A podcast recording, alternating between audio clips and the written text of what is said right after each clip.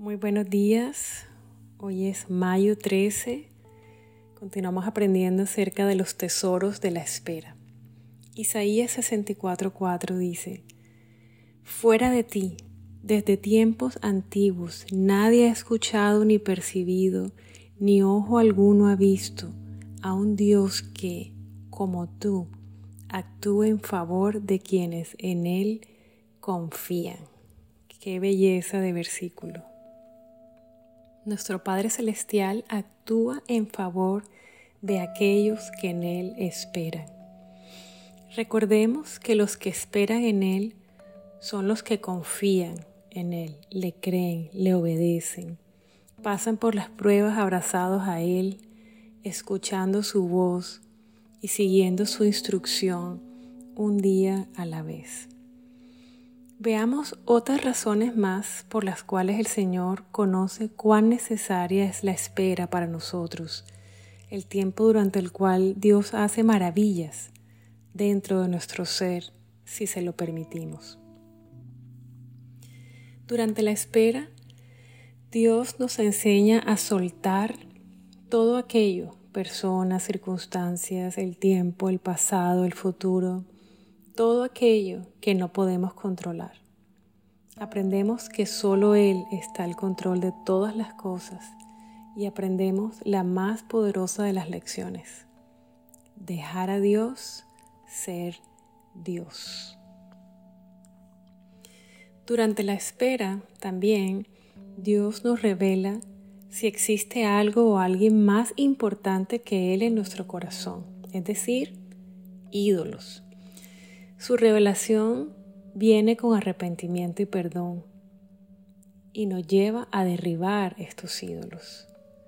Dios quiere asegurarse que ni siquiera la promesa que esperamos sea un ídolo. Él nos ama y quiere que nuestro corazón esté listo para recibir la promesa, sin que sea un ídolo, sin que eso compita con Él sin que ese milagro o esa promesa nos corrompa. Por eso Él prepara nuestro corazón durante la espera. Que siempre y por siempre el dador de las promesas, Él, sea más importante para nosotros que las promesas en sí. Vamos a orar. Padre, me entrego en tus brazos de amor y allí quiero aprender a esperar y ser transformado. Solo tú estás al control de todo. Yo hoy suelto el control porque es solo tuyo. Quiero dejar de jugar a ser Dios. Solo tú eres Dios. Ayúdame a identificar, Señor, si existen ídolos en mi corazón. Yo quiero rendir todo delante de ti, aún las promesas que estoy esperando. Ayúdame, Espíritu Santo.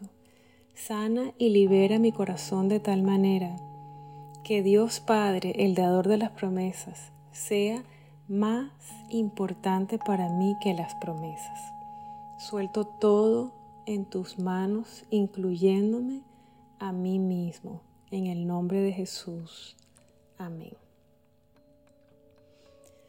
Como reto de este día, si Dios te ha mostrado que hay personas o cosas materiales o promesas que se han convertido en ídolos dentro de tu corazón. Pídele a Dios que te dé el don del arrepentimiento. Rinde cada uno de estos ídolos, destrónalos en el nombre de Jesús.